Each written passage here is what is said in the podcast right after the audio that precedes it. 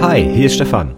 In dieser Podcast-Episode geht es um die schriftliche IHK-Prüfung. Wenn du dazu noch mehr Informationen von mir haben willst, dann schau doch mal auf meiner Website vorbei unter dieperfekte-IHK-Prüfung.de.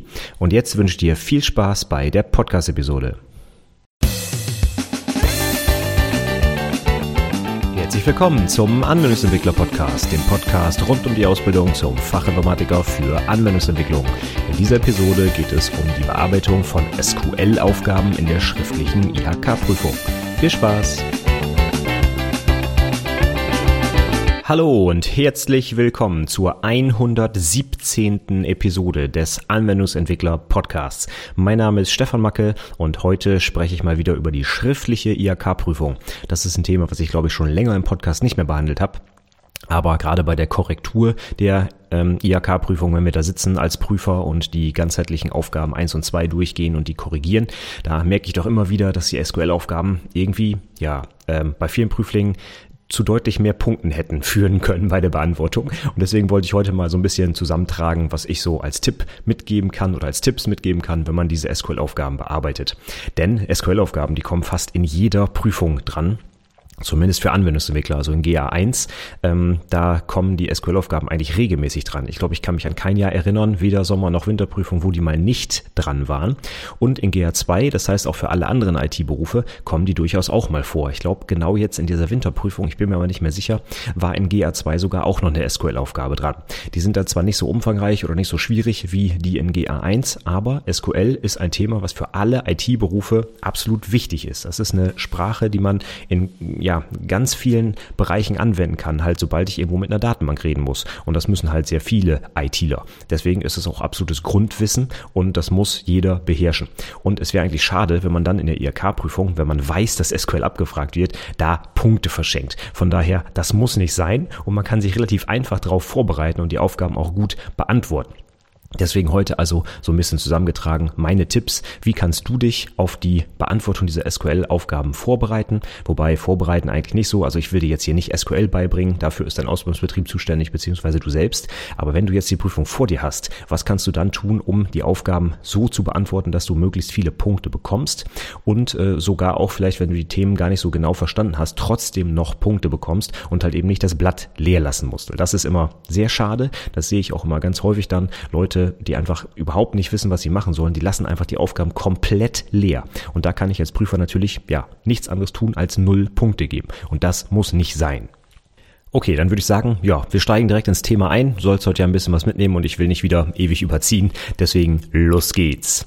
Also, die SQL-Aufgaben, wie gesagt, die kommen fast in jeder Prüfung vor und meistens ist es halt so, dass man so eine äh, komplette Aufgabe, die ja 25 Punkte gibt in der schriftlichen Prüfung, aufgeteilt hat in, ich sage jetzt einfach mal, fünf, sechs SQL-Statements, die man dann schreiben soll. Und für jedes Statement gibt es dann entsprechende Punktzahl. Mal weniger, wenn es ein, keine Ahnung, einfaches Select ist, mal ein bisschen mehr, wenn es vielleicht mit einem Subselect, mit einem Group by, mit einem Join, Bitcoin, was auch immer, so kombiniert werden muss. Dann ähm, gibt es natürlich noch andere Statements, wie zum Beispiel ein Create Table oder ein Update und so weiter.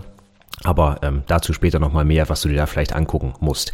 Wichtig ist erstmal, SQL ist absolutes Grundwissen und es gibt auch eigentlich keine Ausrede für irgendeinen ITler da draußen, SQL nicht zu können. Das ist so wichtig. Ich muss in jeder Anwendung heutzutage irgendwo mit einer Datenbank reden. Ob es eine relationale Datenbank ist, mit der ich dann SQL benutzen kann oder eine NoSQL-Datenbank, das sei jetzt mal dahingestellt. Aber gefühlte 90 Prozent oder mehr der Enterprise-Datenbanken da draußen, also Datenbanken, die im Enterprise-Kontext in, in Applikationen im, im Unternehmen quasi angewendet werden, sind heute auch noch relationale Datenbanken. Und die werden einfach mit SQL abgefragt. Von daher kann man auch einfach sagen, das ist ein Standard und jeder ITler muss diesen Standard beherrschen und Anwendungsentwickler umso mehr, ja.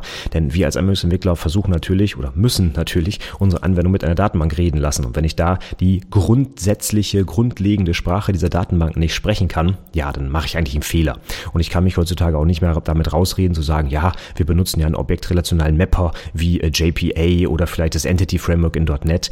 Ähm, das zählt nicht, denn ich muss auch manchmal aus diesem ORM dann ausbrechen, weil es zum Beispiel bestimmte Funktionalitäten nicht anbietet oder weil es einfach super langsam ist oder weil es ganz viel Traffic auf der Datenbank erzeugt. Siehe das N plus 1 Problem. Ja, wer das nicht kennt, unbedingt mal googeln.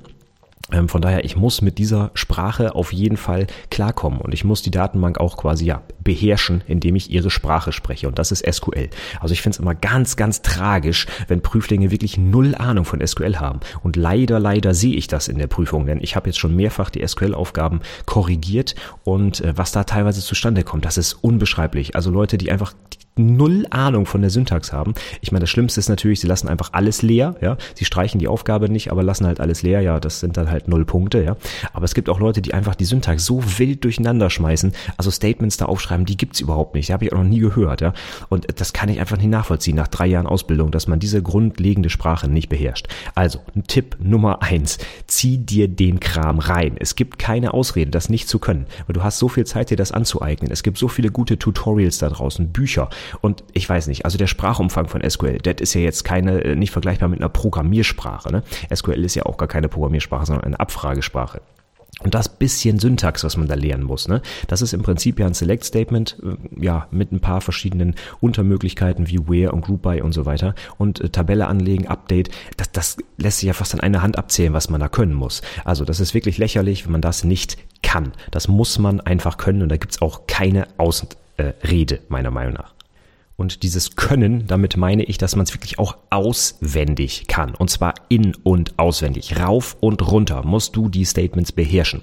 Es liegt zwar in fast jeder Prüfung, wo eine SQL-Aufgabe drin war, jetzt in den letzten Jahren, so ein Beiblatt dabei, wo die SQL-Syntax nochmal erklärt wird. Ne? Von dem simpelsten Select bis hin zum Subselect und äh, Group By und ich weiß nicht was. Die Syntax ist zwar dabei, aber, jetzt kommt das große Aber, du kannst dich nicht darauf verlassen, dass diese Syntax dabei liegt. Das ist nur eine Nettigkeit der Prüfungsersteller, die sagen, hm, was packen wir dieses Mal ins Beiblatt? Nehmen wir die UML-Syntax oder die SQL oder beide? Ja, das ist Glückssache, was da drin steht. Und deswegen kannst du dich nicht darauf verlassen, dass diese Inhalte auf diesem Beiblatt dabei sind. Das ist äh, fahrlässig, sich darauf zu verlassen. Und selbst wenn du das tust und du hast Glück und die SQL-Syntax ist wirklich dabei, dann dauert es einfach viel, viel, viel zu lange, die Syntax nochmal nachzuschlagen, wenn du unter Zeitdruck diese Aufgaben bearbeiten musst. Ne? Jetzt stellen wir uns mal vor, du sollst wirklich ein simples Select machen, Select Sternchen from Mitarbeiter oder sowas. Ne? Wenn du da noch die Syntax nachschlagen musst, da wirst du überhaupt nicht mehr fertig. Und glaub mir, du hast in der IHK-Prüfung eher zu wenig Zeit als zu viel. Ja, es gibt ganz am Ende der Prüfung immer diese, diese eine Abfrage, die optional ist, brauchten sie mehr Zeit oder weniger? Also ich habe, glaube ich, noch niemanden gesehen, der da angekreuzt hat, ja, die Zeit hat ausgereicht oder ja, ich hätte locker auch noch eine zweite Prüfung schreiben können in der Zeit.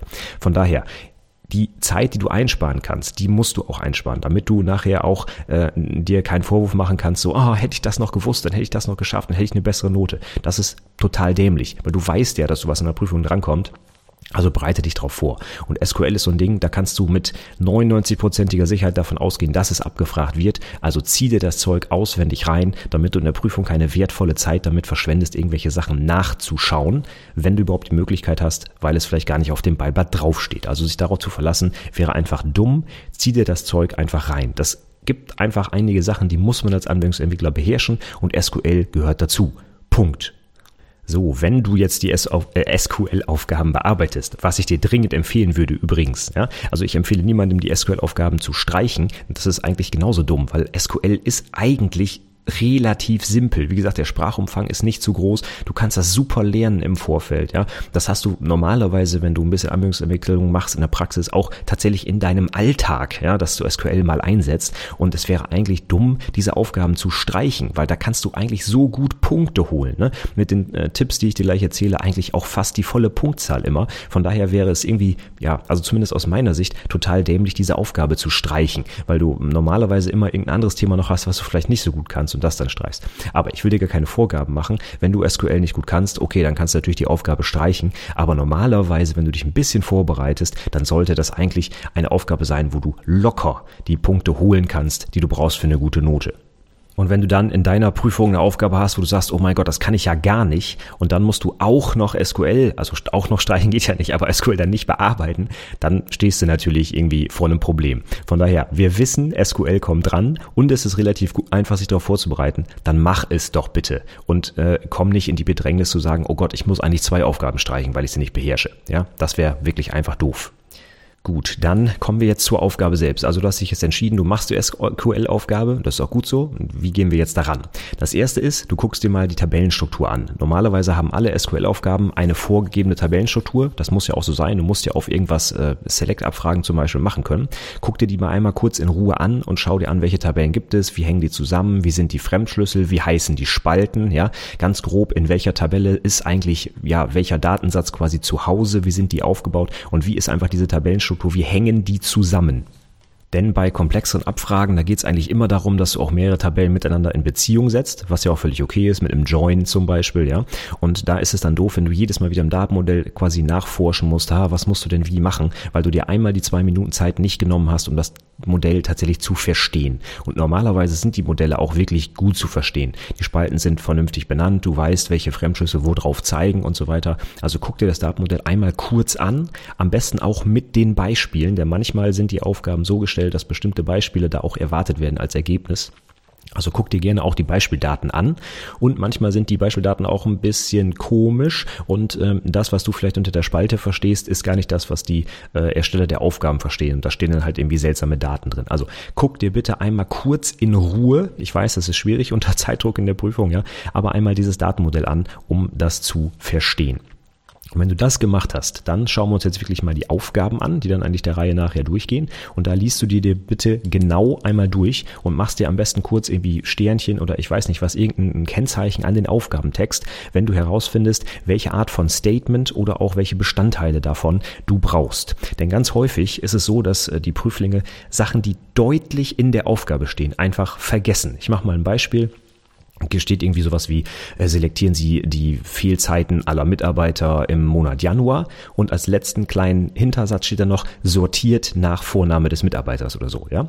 Und die Leute fangen dann an, oh, wie kriege ich das hin? Wie mache ich die Selektion? Und da muss ich noch dies und und dann vergessen sie einfach am Ende das Oder bei dahinter zu schreiben. Ne? Und das Oder bei ist jetzt, es ist wirklich nur ein triviales Beispiel, aber weil es halt am Ende des Satzes steht und auch nicht ganz so schwierig umzusetzen ist, ist ja nur ein kleines Statement, ne? Oder bei Vorname, dann bin ich fertig, dann äh, wird das halt in unter diesem Zeitdruck und unter der Bearbeitung dieser eigentlich schwierigen Aufgabe, nämlich des Joints und ich weiß nicht, was man machen muss, wird das einfach vergessen.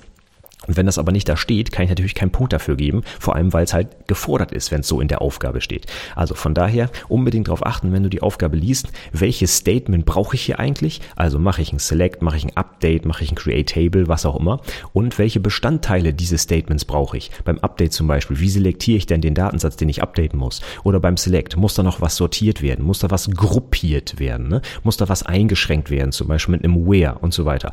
Und da äh, habe ich mh, herausgefunden, dass die Prüflinge halt häufig einfach so, sag ich mal, Flüchtigkeitsfehler machen, weil sie den Text nicht vernünftig lesen, beziehungsweise dann unter Zeitdruck nicht nochmal nachgucken, ob sie wirklich alles drin haben. Und das kannst du relativ einfach machen, wenn du den Text durchgehst und dir quasi kurz daneben schon, reicht ja schon ein kleines Sternchen oder irgendwas und dir vielleicht sogar schon das Statement oder den Teil des Statements irgendwo schnell auf dem, auf dem Schmierblatt daneben schreibst. Ne? Weißt du, hey, ich bin erst fertig, wenn ich Select, Join, Group By und Order in diesem Statement zusammengebastelt habe. Und wenn mir eins davon fehlt, dann schreibe ich das besser nochmal eben hin. Ja? Also ganz wichtig, alle Bestandteile, die du brauchst, erstmal vorher, sag ich mal, im Kopf für dich ordnen und dann fällt es auch viel einfacher, die Aufgabe runterzuschreiben. Denn wenn dir im Nachhinein auffällt, oh, ich brauche ja auch noch einen Join auf die Tabelle X, dann stehst du da. Denn dann hast du das Statement schon runtergeschrieben und musst jetzt irgendwie mit, keine Ahnung, Sternchen, Fußnote 1, da noch irgend so ein Join-Ding reinfrickeln. Und dann glaub mal, das wird für dich sehr schwierig, das noch nachzuvollziehen, ob du es richtig machst. Und für den Prüfer übrigens genauso, ja. Wenn der ständig irgendwelchen Fußnoten folgen muss, äh, um dann irgendwie ein Select-Statement zu zusammenzubauen. Das wird sehr schwierig und im Zweifel kriegst du natürlich dann vielleicht auch einen Punktabzug, weil das einfach nicht mehr verständlich ist. Und ähm, ja, von daher würde ich versuchen, im Vorfeld deine, deine äh, Abfrage schon so zu strukturieren, dass du nichts mehr vergessen kannst und dass du auch für dich selber, wenn du es nachher nochmal kontrollierst, siehst, ob es richtig ist oder nicht. Der Tipp funktioniert hauptsächlich dann, wenn es um Select Statements geht. Ich bin mal ganz ehrlich, in der IHK-Prüfung gefühlte 90 Prozent der Abfragen sind Select Statements. Ja, es gibt auch mal ein Create Table und ja, es gibt auch mal ein Update oder noch irgendwelche wilden Sachen, aber es kommt so selten vor. Also die Nummer eins der Statements ist sicherlich das Select Statement. Einfach weil es auch in der Praxis natürlich das Wichtigste ist. Ne? Denn in den seltensten Fällen legen wir wirklich eine Datenbank komplett neu an oder füllen die, sondern in den meisten Fällen in einer ganz normalen Applikation fragen wir frage die ab. Und deswegen ist das Select Statement natürlich Nummer eins in der Prüfung. Also ich hatte es schon viele Prüfungen, wo wirklich nur Select abgefragt wurde und gar nichts anderes. Ja, von daher, wenn du dich auf irgendwas konzentrieren willst, weil du vielleicht Zeitdruck hast oder wie auch immer beim Lernen jetzt, dann nimm das Select Statement, weil die Chance, dass das dran kommt, ist nahe 100 Prozent. Ja. Gut, aber das Select Statement, ähm, da gilt natürlich die, äh, der Hinweis von gerade äh, insbesondere, weil das Select Statement hat natürlich viele kleine Unterstatements, ne? sowas wie Where, Group by, Order und diese ganzen Geschichten, die man da machen kann. Und da ist es natürlich wichtig, wenn du dir vorab anguckst, welche du davon in deiner konkreten Abfrage brauchst, damit du eben keins vergisst und da eben wertvolle Punkte verschenkst. Also Select musst du rauf und runter können und zwar komplett, inklusive solchen Sachen wie zum Beispiel ein Having, ne? Group by Having. Das ist was, was man in der Praxis vielleicht nicht ganz so häufig braucht, aber kommt durchaus mal auch dran in der IHK-Prüfung. Und natürlich sowas wie Subselects sind inzwischen fast schon zum Standard geworden. Also ich habe mal in der Musterlösung zu einer IHK-Prüfung, äh, glaube ich, gesehen, da war keine Aufgabe, die keinen Subselect hatte. Ne? Da muss man sich manchmal auch fragen, so wer kommt auf sowas, weil äh, meistens kann man das auch anders lösen, aber dazu später noch mal mehr. Aber solche Sachen gehören auch zum absoluten Standard bei den IHK-Aufgaben. Also guck dir das an und beschränk dich nicht auf so oberflächliche Select-Sternchen vom Mitarbeiter. Ne? Das reicht natürlich nicht für die Prüfung. Und insbesondere empfehle ich dir, dir wirklich auch, ich sag mal, etwas ähm, ungewöhnliche oder selten vorkommende SQL-Statements anzuschauen. Es wurde auch schon mal in Prüfungen sowas wie ein Union angeguckt, ja, äh, angeguckt, erwartet, ja, oder ein Case zum Beispiel für eine Fallunterscheidung. Also SQL bietet deutlich mehr Möglichkeiten als das Select, was die meisten Leute kennen. Und das wird auch manchmal in der Prüfung abgefragt. Von daher sag nicht einfach, ja, wenn ich Select kann, kann ich die Prüfung. Das ist nicht richtig. Nachher beißt du dir in den Hintern, wenn du feststellst, oh Mensch, dieses eine Statement, hätte ich das noch gehabt, dann hätte ich 25 Punkte geholt. Aber so wurden mir fünf Punkte abgezogen. Und das ist natürlich dann schade, ne? weil du willst eine gute Note haben. Deswegen hörst du dir das ja hier auch gerade an, vermutlich. Ja? Also schau dir SQL rauf und runter an, alle Statements und mach die auch wenigstens mal einmal in der Praxis und guck, was sie so tun. Ne? Du kannst dir, keine Ahnung, lad dir eine MariaDB oder eine MySQL-Datenbank runter, leg dir eine Datenbank an und probier einfach mal aus. Ne? Das ist alles, gibt's als Open Source im Netz, ja, auch die Editoren dafür und so weiter. Und ähm, ja, ich kann es immer nicht verstehen, wenn die Leute das nicht beherrschen. Gut, aber dazu habe ich jetzt schon dreimal was erzählt, deswegen sparen wir uns jetzt mal den Rant hier darüber, was die Prüflinge alle nicht können. Also wichtig ist, guck dir SQL komplett an, mach einen Fokus auf Select natürlich, weil das einfach sehr, sehr, sehr häufig abgefragt wird und auch in allen Details, die man sich vorstellen kann. Aber trotzdem bitte auch die vielleicht eher etwas selteneren Statements angucken, damit du da keine Punkte verschenkst, wenn sie dann doch mal abgefragt werden. So, und jetzt kommen wir zu meinem wichtigsten Tipp. Ich glaube, ich hatte das auch schon mal irgendwo in einer anderen Podcast-Episode mal erwähnt, aber ich habe es nicht genau wiedergefunden. Also mein wichtigster Tipp zu den SQL-Aufgaben ist, lass bitte die Aufgabe nicht leer. Das habe ich so oft gesehen. Leute schreiben das SQL runter und ich sehe auch, Mensch, die können das auch. Und dann kommt irgendeine SQL-Aufgabe, die sie dann doch nicht können keine Ahnung, irgendein Select mit irgendeinem wilden Join oder keine Ahnung und dann lassen die die Aufgabe einfach komplett leer. Und das geht gar nicht, weil das Problem für mich als Prüfer ist, wenn ich dir noch einen Punkt geben wollte, ich kann es nicht, weil du hast einfach nichts hingeschrieben ne? und aus nichts kann ich keinen Punkt herzaubern. Das geht einfach nicht. Ne?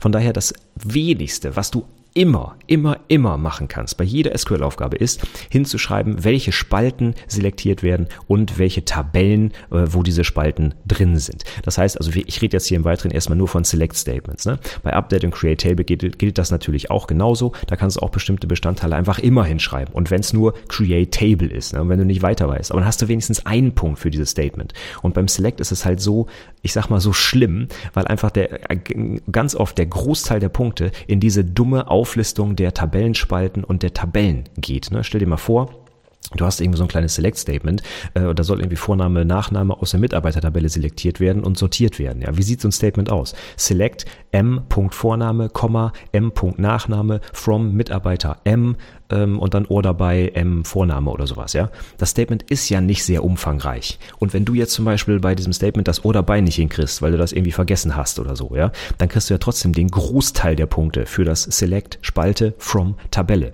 Das heißt, wenn du das auch nicht hinschreibst, nur weil du das Order bei nicht mehr weißt, dann schießt du dir eigentlich selber ins Knie. Denn dann kriegst du wirklich null Punkte für die Aufgabe, obwohl du, ich sage jetzt einfach mal angenommen, für die Aufgabe hättest drei Punkte gegeben. Ne? Wie soll ich als Prüfer die Punkte verteilen? Ein Punkt für die Spalten, ein Punkt für die Tabellen, ein Punkt fürs Ohr dabei. Ich gebe ja nicht in so einem Statement irgendwie zwei Punkte fürs Ohr dabei und äh, für die anderen Sachen irgendwie einen halben oder so. Das, das passt ja nicht. Das muss ja irgendwie eine Gewichtung haben.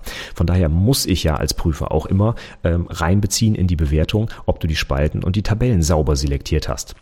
Und das kannst du in jeder Aufgabe immer hinschreiben. Egal ob du das Join, Group by Order nicht auf Reihe kriegst. Scheißegal. Die Spalten, die selektiert werden müssen und die Tabellen, aus denen du das selektierst, das kann jeder Vollidiot dahin schreiben. Weil da musst du einfach nur in die Aufgabe schauen. Da steht dann äh, Vorname, Nachname selektieren. Oder noch besser, es wird bei den Aufgaben eigentlich auch immer so ein Beispiel-Output hingeschrieben. Was rauskommen soll bei der Beantwortung. Ne? Und dann gehst du einfach von links nach rechts die Spalten durch und schreibst die hinter das Select from und schreibst von links nach rechts die Tabellen auf, wo diese Daten drinstehen. Und dann hast du in größeren Aufgaben mit vielen Spalten mehr als die Hälfte der Punkte schon geholt, allein dadurch, dass du die Spalten hingeschrieben hast und die Tabellen. Und das ist nun wirklich nichts, wo man nachdenken muss. Ne? Da musst du einfach nur abschreiben im Prinzip. Von daher, das kann ich immer nicht verstehen, wenn die Leute das komplett leer lassen. Und das machst du bitte auch nicht. Und dazu noch einen ganz konkreten Tipp, wie du da vorgehst. Wenn du jetzt wirklich nur die Spalten und die Tabellen, aus denen die Spalten selektiert werden sollen, aufschreiben willst. Ich fange immer mit den Tabellen an. Denn du musst dir erstmal klar werden, woher kriegst du überhaupt die Spalten. Ja? Und das hat noch einen ganz konkreten weiteren Vorteil. Denn kommt gleich noch ein Tipp dazu. Die Tabellen müssen bitte immer einen kurzen Alias bekommen. Ja, ich habe schon IHK-Prüfungen gelesen, wo irgendwie, ich weiß nicht, Tabellennamen drin waren mit 10, 20 Zeichen, also wirklich lange Tabellen. Es geht schon beim Mitarbeiter los. Ne? Und wenn du jetzt aus mehreren äh, äh, Tabellen selektierst, musst du die Spalten ja voll qualifizieren. Also zum Beispiel sowas wie Mitarbeiter, Punkt, Vorname und Kunde. Vorname, wenn sie zum Beispiel auch gleich heißen. Ja? Und da gibt es dann Leute, die schreiben wirklich die kompletten Tabellennamen vor jeder Spalte immer wieder aus. Da frage ich mich, haben die zu viel Zeit oder haben die einfach Bock, handschriftlich so viele Sachen aufzuschreiben? Ich verstehe es nicht. Ne? Aber es ist so einfach in SQL, ein Alias zu vergeben für die Tabellen.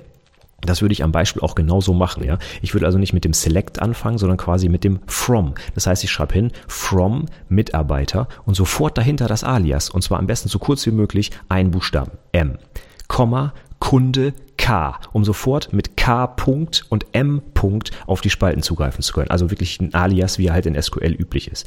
Und das spart dir so viel Zeit, ja, weil du musst nicht sieben, also 37 ist übertrieben, ne? aber es gibt Aufgaben, da sind teilweise acht, neun, zehn Spalten, die da erwartet werden. Und jedes Mal musst du den kompletten Tabellennamen davor schreiben, ja. Es ist auch einfach ein ganz konkretes Platzproblem, wenn du das in dieser kleinen, äh, in dieser kleinen Textzeile überhaupt äh, unterbringen willst, die für die Bearbeit Beantwortung der Aufgaben zur Verfügung steht. Da wird es manchmal manchmal schon knapp, das überhaupt da reinzukriegen. Und es dauert einfach ewig und du kannst halt auch leichter Fehler machen, Rechtschreibfehler und oh, super ätzend. Von daher meine ganz klare Empfehlung. Fang mit dem From an. Jede Tabelle auflisten, dann ein Alias vergeben, so kurz wie möglich und dann schreibst du die Tabellenspalten hin und kannst jetzt schon mit den kurzen Aliasen davor arbeiten, sodass du dir nicht einen Wolf schreiben musst in der Prüfung. Und dann ganz konkret zur Auflistung der Spalten, mach bitte nicht den Fehler und schreib Sternchen hin, wenn offensichtlich alle Spalten zu sehen sind. Ja? Also angenommen, wir haben eine Mitarbeitertabelle mit fünf Spalten und du siehst, Mensch, das sind ja eins zu eins alle Spalten aus der Mitarbeitertabelle, dann mach bitte nicht Select Sternchen. Das könntest du machen und das würdest du wahrscheinlich auch in der Praxis tun, keine Frage. Aber wir sind hier in der Prüfung und in der Prüfung musst du alles hinschreiben, was ich irgendwie mit Punkten bewerten kann. Und wenn da fünf Spalten stehen und du machst ein Select Sternchen, dann kann ich dir für dieses Sternchen ja, vielleicht einen halben Punkt geben oder ein oder wie auch immer. Aber wenn zum Beispiel der, der IHK-Lösungsvorschlag so aussieht, dass du für die Aufgabe fünf Punkte kriegst und du hast da nur noch ein O dabei drin, da muss ich als Prüfer überlegen, wofür gebe ich dir denn die Punkte? Und wenn du jetzt die Spalten alle einzeln aufgeführt hast, dann kann ich vielleicht solche schönen Sachen machen wie, ach, für jede Spalte gebe ich nochmal einen halben Punkt. Und wenn du jetzt sowas machst wie Select Sternchen und dann hast du, jetzt mal ganz blöd gesagt, ne, damit nur eine einzige Spalte hingeschrieben, nämlich das Sternchen und andere schreiben die vier Spalten alle aus, ja, dann kannst du mal überlegen, wer vielleicht mehr Punkte kriegt. Und nicht falsch verstehen, wenn du die SQL-Aufgabe sauber, korrekt gelöst hast, da ist also Ohr dabei und Group und ich weiß nicht, was alles erwartet wird, korrekt drin und du arbeitest mit Sternchen, dann kriegst du selbstverständlich selbstverständlich die volle Punktzahl, wenn die Ausgabe dieser Spalten zu der erwarteten Ausgabe passt.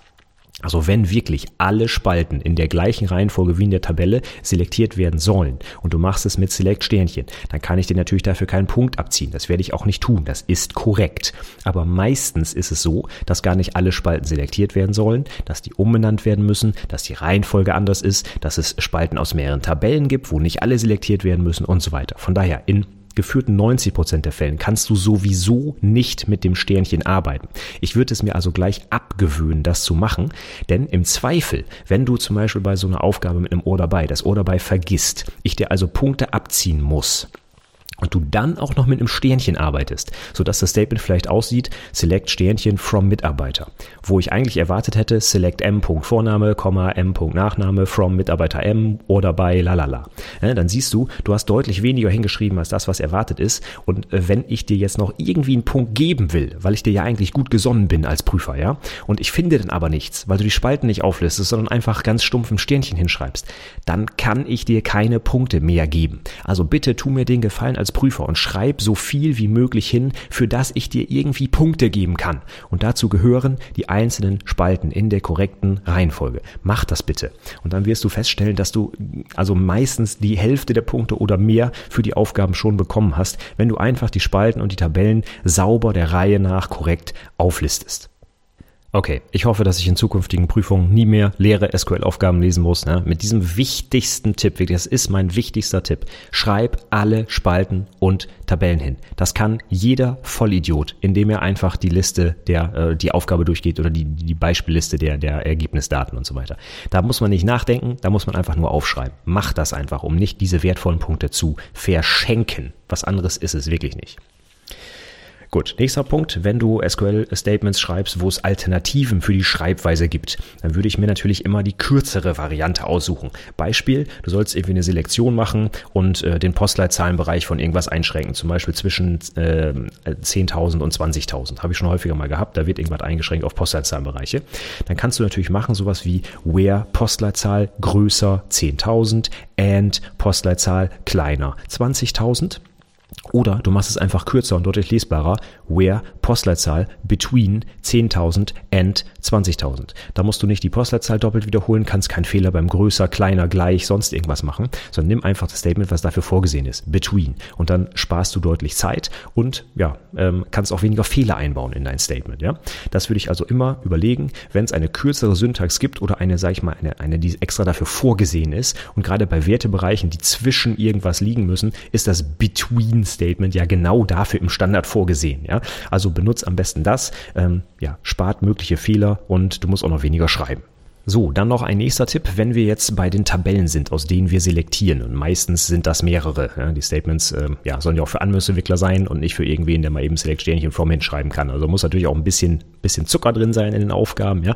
Und wenn du jetzt mehrere Tabellen hast, müssen die normalerweise ja gejoint werden. Das solltest du natürlich in- und auswendig können, was man da joinen kann, wie und inner, outer join und diesen ganzen Schnickschnack. Habe ich schon mal eine ganze Podcast-Episode zu gemacht, was es da alles gibt. Das erwarte ich einfach, dass du das kannst.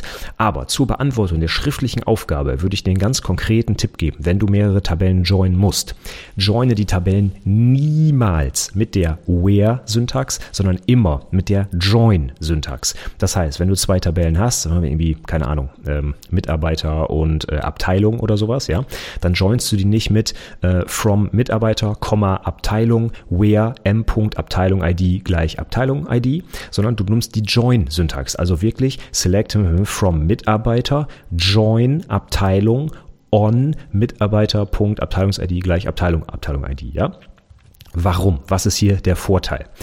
Die Join-Syntax hat zwei konkrete Vorteile. Und zwar, wenn du im Nachhinein noch eine Tabelle hinzufügen musst, weil du sie vergessen hast. Und glaub mir, das kommt bei ziemlich vielen Prüfungen vor. Ja, ich habe schon gerade erwähnt, wie oft ich bei den Select-Abfragen irgendwelche Sternchen und Fußnoten und so weiter auswerten muss. Glaub mir, das kommt einfach vor und das kann auch dir passieren. Dann wirst du bei der Join-Syntax das relativ einfach machen können. Du kannst nämlich einfach an die Liste der Joins ganz am Ende Join, neue Tabelle, on hinzufügen und bist fertig. Beim Where musst du immer an zwei Stellen was einfügen einfügen, nämlich einmal beim Select From. Hinter dem From musst du die Tabelle ergänzen und eventuell reinquetschen mit einer Fußnote, weil du da keinen Platz mehr hast. Und du musst auch noch beim Where die Bedingung, die Join-Bedingung hinzufügen. Also Where, hm, neue Tabelle, äh, ID gleich, keine Ahnung. Ja? Das heißt, du musst an zwei Stellen was einfügen, kannst einen vergessen, hast an zwei Stellen eventuell Platzprobleme, weil es schon voll ist. Ja? Und das macht das Ganze super unübersichtlich und schwierig nachzuvollziehen. Sowohl für den Prüfer als auch für dich selbst. Und bei der Join-Syntax ist das so halt super easy. Einfach ein weiteres Join am Ende hinzufügen und dann hast es. Ne? Musst nichts mehr reinquetschen, sondern kannst es einfach ans Ende dahinter schreiben. Und das so, als wäre es immer da gewesen. Ja, das ist der eine Vorteil.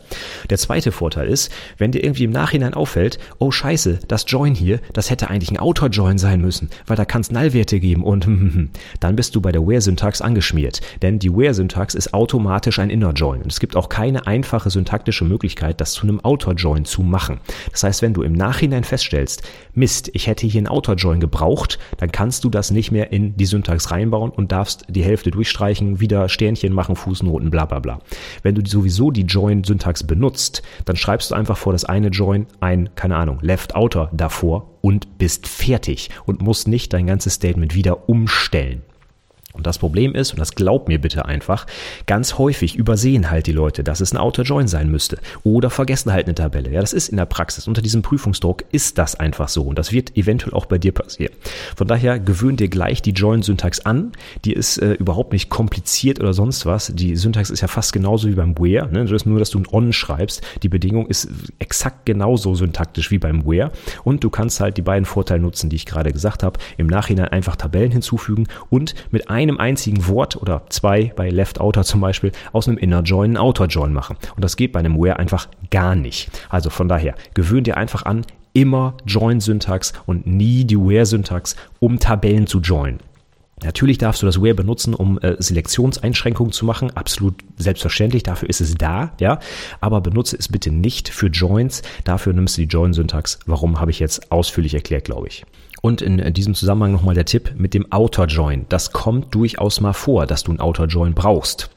Deswegen schau insbesondere auch auf die Beispielausgaben, die äh, da erwartet werden bei den Aufgaben. Da stehen da nämlich manchmal zum Beispiel verknüpfte Spalten, die einfach Nullwerte enthalten. Ne? Oder irgendwo im Text steht, äh, ein Mitarbeiter muss keine Abteilung haben, zum Beispiel, weil er freier Mitarbeiter ist oder weiß der Geier was. Ne? Und dann musst du ein Outer-Join benutzen und dann gibt dir natürlich der Prüfer auch nur den Punkt, wenn du wirklich das Outer da irgendwo stehen hast. Von daher achte nochmal bei einem Join immer explizit darauf, muss es eventuell ein Outer-Join sein, gibt es irgendwo Null-Werte, gibt es äh, Verknüpfungen, ja, die einfach nicht existieren müssen, sind das quasi optionale Verknüpfungen. Immer bei jedem Join darauf achten, ob das sein kann, sonst verschenkst du leider diesen Punkt. Und das übersieht man relativ schnell, ne? so ein kleines Null, das da irgendwo steht oder manchmal sind auch einfach nur Beispiele Beispieldaten keine Ahnung, ich hatte, glaube ich, mal so eine, äh, in, in der Prüfung war mal sowas wie eine Zutrittskontrolle, ja. Und da musste man irgendwie äh, auswerten, welcher, welche Person in welchem Raum wann zugetreten ist oder so.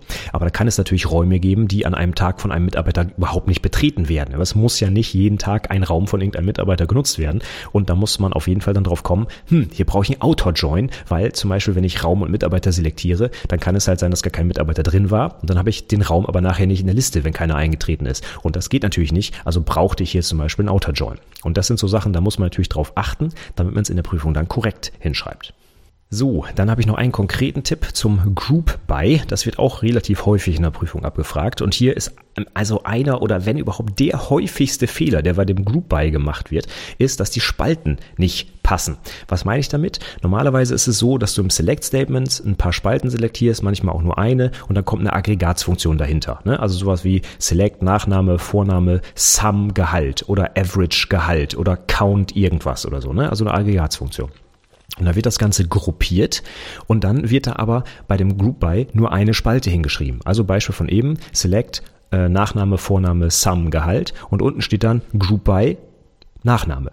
Und das ist falsch. Alle Spalten, die in der Select-Abfrage nicht eine Aggregatsfunktion sind, müssen auch im Group By hinten nochmal aufgeführt werden. Also wenn du Vorname, Nachname und Gehaltssumme selektierst, musst du auch Vorname und Nachname im Group By stehen haben. Sonst kommt was Falsches raus. Das ist syntaktisch nicht falsch. Ne? Eine Datenbank wertet das auch aus, ist überhaupt kein Problem. Aber es kommt was Falsches raus. Nämlich, wenn du äh, zum Beispiel unten nur den Nachnamen beim Group By hinschreibst und den Vornamen weglässt, dann kommt zwar schön Nachname, Vorname und so in der Liste raus, aber die Gruppierung wird anhand des Nachnamens gemacht. Das heißt, wenn es in deiner Tabelle zum Beispiel Stefan Macke und äh, keine Ahnung äh, Josef Macke gibt, dann wird gruppiert anhand Macke und Stefan und Josef haben beide die gleiche Summe zum Beispiel. Oder es kommt sogar nur ein Datensatz raus und äh, für beide Mackes aufsummiert kommt da irgendwas und es wird der erste Nach Vorname oder sowas benutzt. Also es kommt auf jeden Fall ein falsches Ergebnis raus. Also merkt ihr einfach, Wenn du ein Group By hast, müssen alle Spalten, die keine Aggregatsfunktion sind,